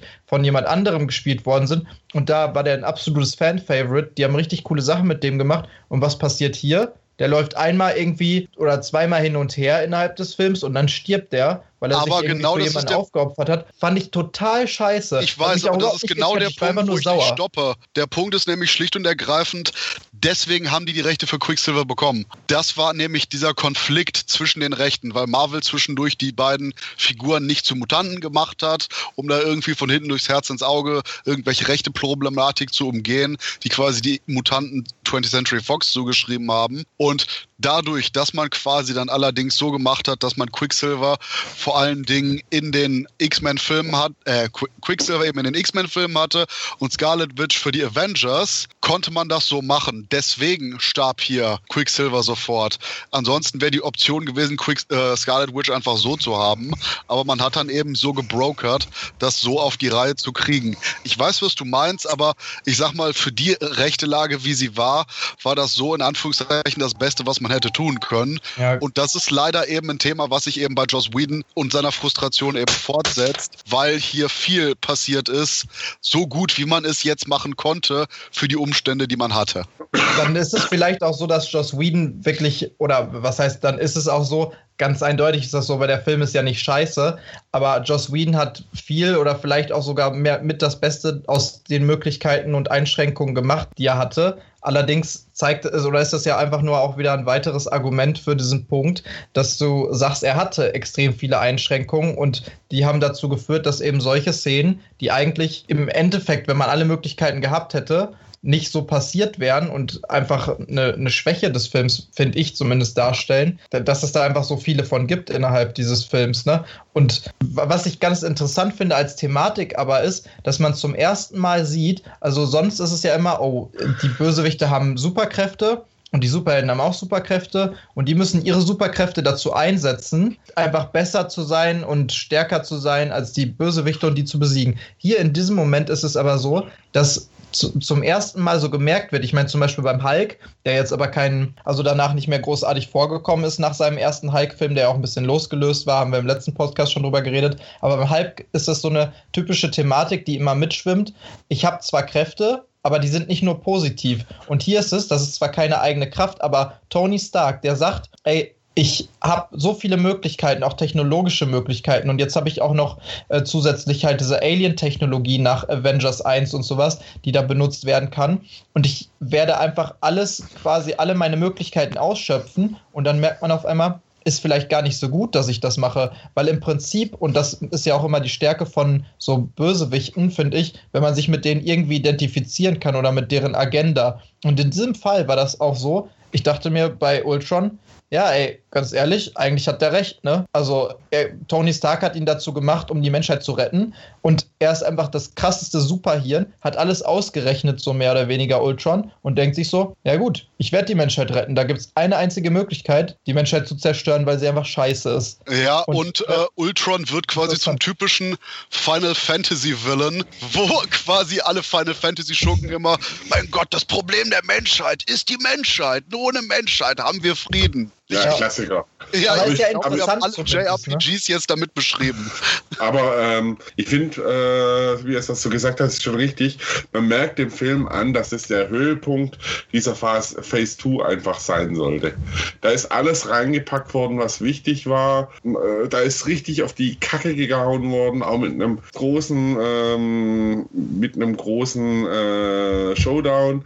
Man hat wichtige neue Charaktere eingeführt. Es war ein richtig lauter, krachiger Film, der nochmal so ein bisschen auf die Kacke hauen sollte. Und das merkst du auch an und, und vor allem dann im Kontrast der, wo halt als nächstes noch dann der letzte quasi, der deutlich ruhiger eigentlich ist. Ja, ich möchte jetzt nämlich nur noch kurz eben eine Sache zum Ende sagen, nämlich ich weiß genau, was ihr meint, dass eben hier Avengers 2 deutlich mehr Schwächen hat als Avengers 1. Aber auf der anderen Seite finde ich, dass Avengers 2 auch deutlich mehr Höhepunkte hat. Deswegen Avengers 1 ist die deutlich kompetentere, ruhigere Fahrt, aber Avengers 2 hat eben inspiriertere Momente, allerdings auch gezwungenere Momente. Und bevor wir jetzt wechseln zu dem Fun-Abschluss der Phase 2, wollte ich kurz mal noch fragen, Tom, hast du noch irgendwas? Nö, da wurde alles gesagt. Ach, so, nee, wurde gemacht. nicht Dings eingefügt hier? Äh, Klaue? Wurde der Ja. nicht eingefügt? Stimmt, stimmt. Den mu muss man, äh, wie, wie hieß er, Olle? Anthony, äh, Anthony Serkis. Ja, Äh, Ja, Andy super. Circus, ja. Andy Serkis, so. Andy Serkis, äh, super. Sehr, sehr, sehr großes Plus im Film. nur noch kurz erwähnen. Ja, cooler kleiner Auftritt, der auch, glaube ich, mit die beste Anleihe für einen späteren Film war, denn damit wurde perfekt seine Schurkenrolle in Black Panther vorbereitet. Aber das kommt in Phase 3, denn wir sind jetzt bei dem letzten Film von Phase 2, der jetzt eben, die jetzt eben nicht endet mit dem großen krachigen Avengers 2, sondern sprichwörtlich äh, klein wird mit Ant-Man, der meiner Meinung nach auch wieder ein absoluter Überraschungshit von Marvel war, wobei ich sehr, sehr viel dem Drehbuch von Edgar Wright anrechne und ich es sehr schade finde, dass der irgendwie kurz vor Drehbeginn irgendwie rumgezickt hat, weil zwei, drei Änderungen in seinem Drehbuch vorgenommen wurden, um das Ganze besser ins MCU einzubinden und dann meinte, nee, dann will ich das nicht inszenieren und äh, Holter die Polter irgendwie zwei Tage vor der ersten Klappe äh, Regisseur Peyton Reed das Ganze übergeben hat, der das allerdings eben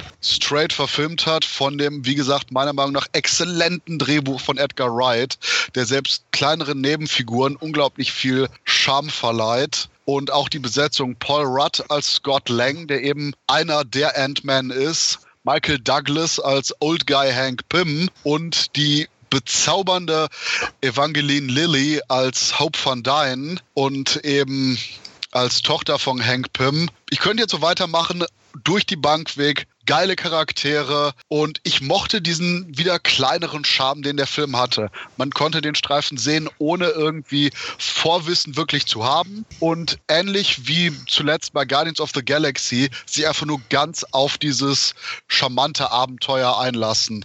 Oder Tom?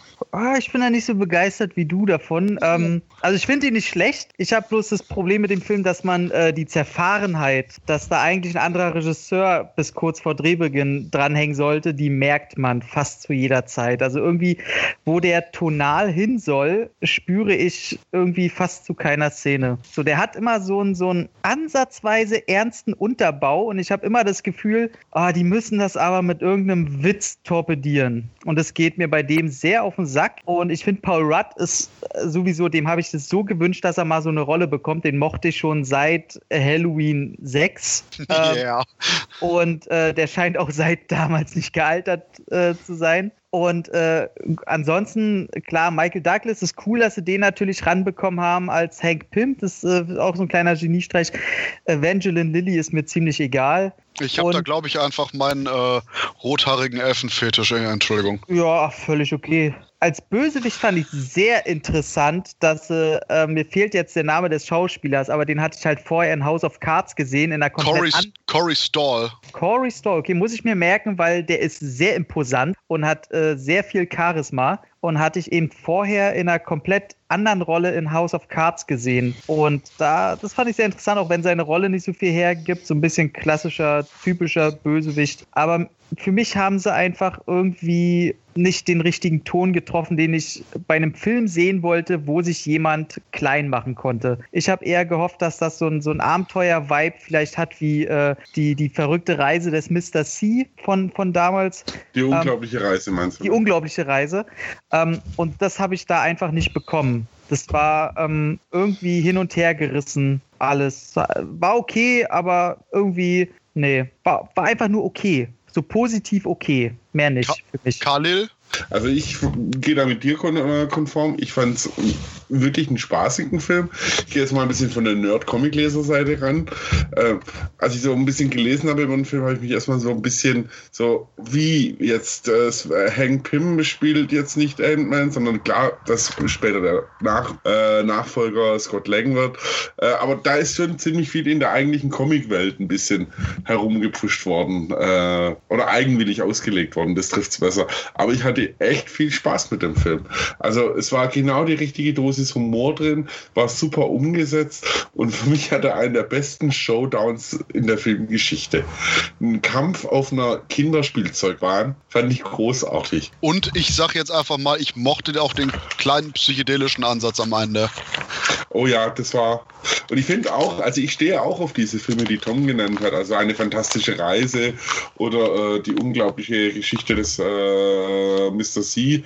Gibt es ja auch noch mit, mit, mit einer, mit einer äh, so einem 80er, in Anführungszeichen, Remake mit einer, mit einer Frau, was eher so ein bisschen anders ist. Aber ich finde, er hat das schon ziemlich cool wiedergebracht. Und es ist auch eine Kunst, finde ich, Krabbelfiecher wie Ameisen, wo nicht jeder ein Freund davon ist, absolut sympathisch umzusetzen. Das hat er echt irgendwie geschafft. Wobei, ganz im Ernst, ich habe als kleines Kind schon äh, Liebling bei Haben die Kinder geschrumpft. Da, da war schon absolut beste Ameise aller Zeiten. Ich habe ja, bitterlich, bitterlich geweint, als da die Ameise gestorben ist. Diese Höhen erreicht Ant-Man hier nicht. Nee, aber du lernst was mit den verschiedenen Ameisen natürlich noch, die aber alle verschiedene Fähigkeiten haben. Also das ist, äh, und die ganzen Gags hier, da versucht auch durch die Tür zum Beispiel zu springen, das Schlüsselloch. Ähm, also es ist alles mit sehr viel Humor erzählt und es ist genau, finde ich, auch ein guter Abschluss von der Phase 2. War nach diesem Bombast-Kino, äh, was bei mir halt nicht ganz gezündet hat, einfach nochmal was Kleineres, was auch wirklich auch für mich überraschend war, weil auch hier wieder Ant-Man gehört jetzt auch nicht unbedingt zu den riesigen äh, super bekannten Comicfiguren, eigentlich. Ja, das ist auch wieder fast schon C-Klasse, wobei der war ja bei den Avengers immer dabei, aber genau. achso, sorry. Ja, bei den Avengers hat er, äh, klar, da war er immer wieder dabei, aber nicht um, ohne Grund hat der Hank Pym auch seine Identität oder sein alter Ego auch mehrmals gewechselt. Also der äh, ist ja übrigens auch eine nette Anspielung auf ähm, den Ant-Man, der Endgegner Yellow Jacket, der ja auch eigentlich im Comic Hank Pym selber war. Ja, ja, eine von den vielen Identitäten, wobei ich schon ganz charmant fand, dass man hier die äh, Ehefrau Punching nicht unbedingt in den Charakter von Michael Douglas mit übernommen hat. Nee, hätte aber auch nicht gepasst. Also, ja, deswegen. Aber auch da wieder Michael Douglas natürlich.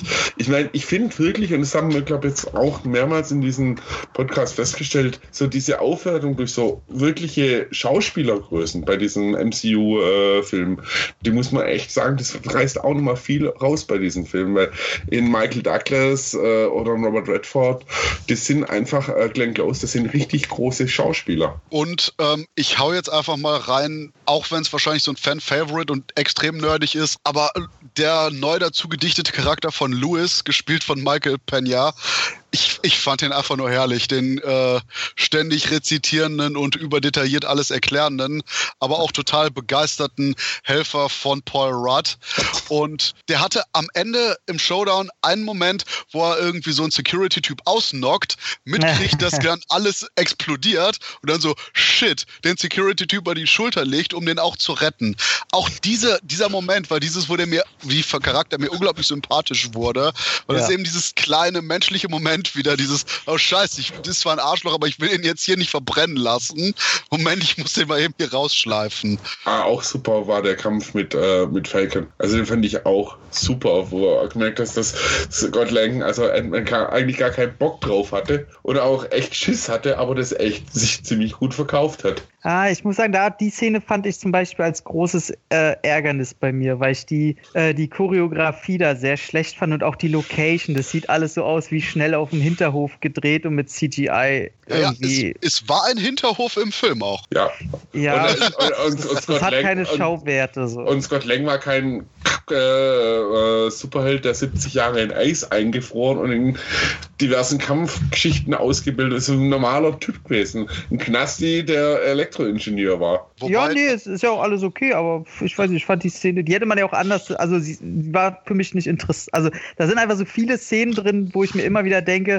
Hm. Außerdem, außerdem ich, ich, ich gebe auch zu, ich mag Filme, wo Leute trainieren müssen. Ja, absolut. Es hat sowas von den 70er Jahre Kung-Fu-Filmen einfach. äh, Wir haben hier wirklich eine Trainingsmontage auch im Film. Ja, ja, super. Und auch mit den Ameisen, die da um das Bett sind und so weiter, so gulp. Und ich muss dazu sagen, wenn ich einen Aber habe, dann sind es Krabbelfiecher tatsächlich. Also, dass der Film geschafft hat, dass die mir sympathisch waren, finde ich gut. Und das ist der Moment, wo ich äh, unser äh, letztes Krabbelfiech in der Gruppe anspreche. Tobias, was hast du zum Film? Darauf warte ich schon die ganze Zeit, dass du mich mal wieder bei meinem liebsten Kosenamen nennst.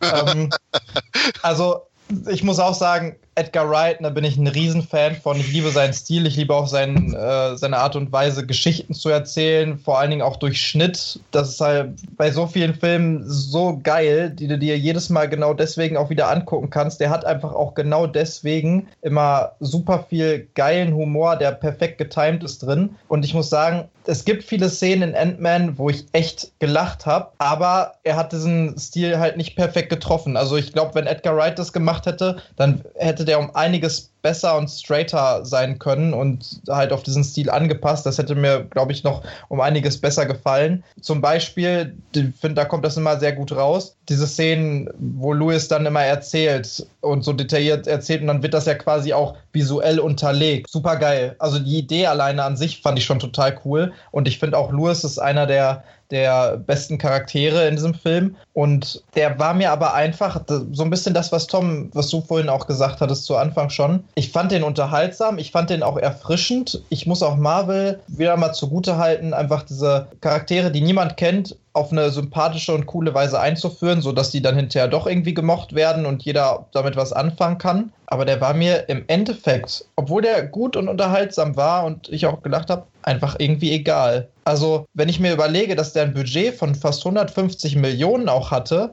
und damit ja auch an andere Filme wie zum Beispiel jetzt der vorgenannte Avengers 2 oder sowas zumindest in gewisser Weise rankommt, dann ist es zwar schön, dass die auch immer noch diese kleinen Geschichten erzählen können, die einfach nicht so krass damit verwoben sind mit dem ganzen MCU. Aber das ist mir irgendwie einfach zu wenig, um mich jetzt so wirklich da reinzuziehen. Also wie gesagt, ich, ich, will nicht, ich will nicht den Film abhaten oder sowas, auf gar keinen Fall.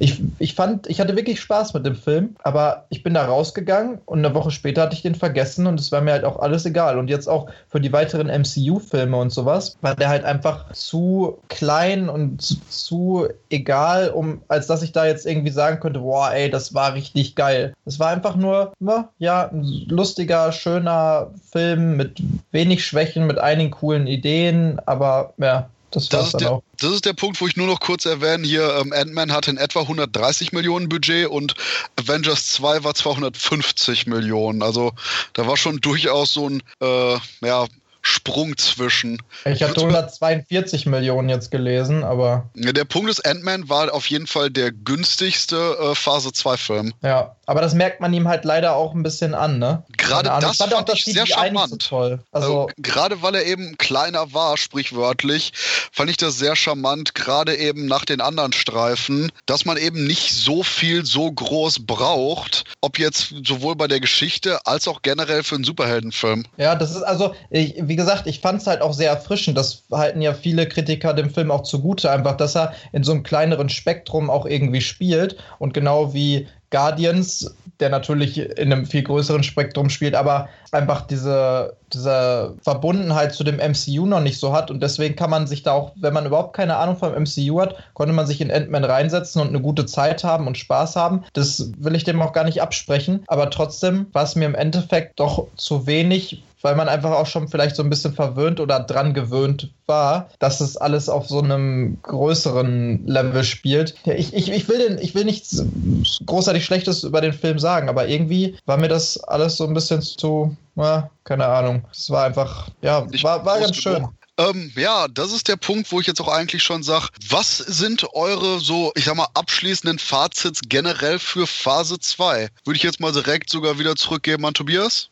Ja, also ich finde, dass Phase 2 viel Überraschendes geboten hat und ich fand es auch total geil, dass sie so viele neue Sachen versucht haben. Man hat mit Winter Soldier auf einmal so ein ganz neues Level und eine ganz neue Tiefe innerhalb der Filme, die sich Gott sei Dank in späteren Filmen dann auch immer wieder gefunden haben. Man hat mit Ant-Man so ein ganz kleines Level, haha, das ist immer wieder witzig, äh, dass man dazu das so beschreiben muss, aber es ist ja so.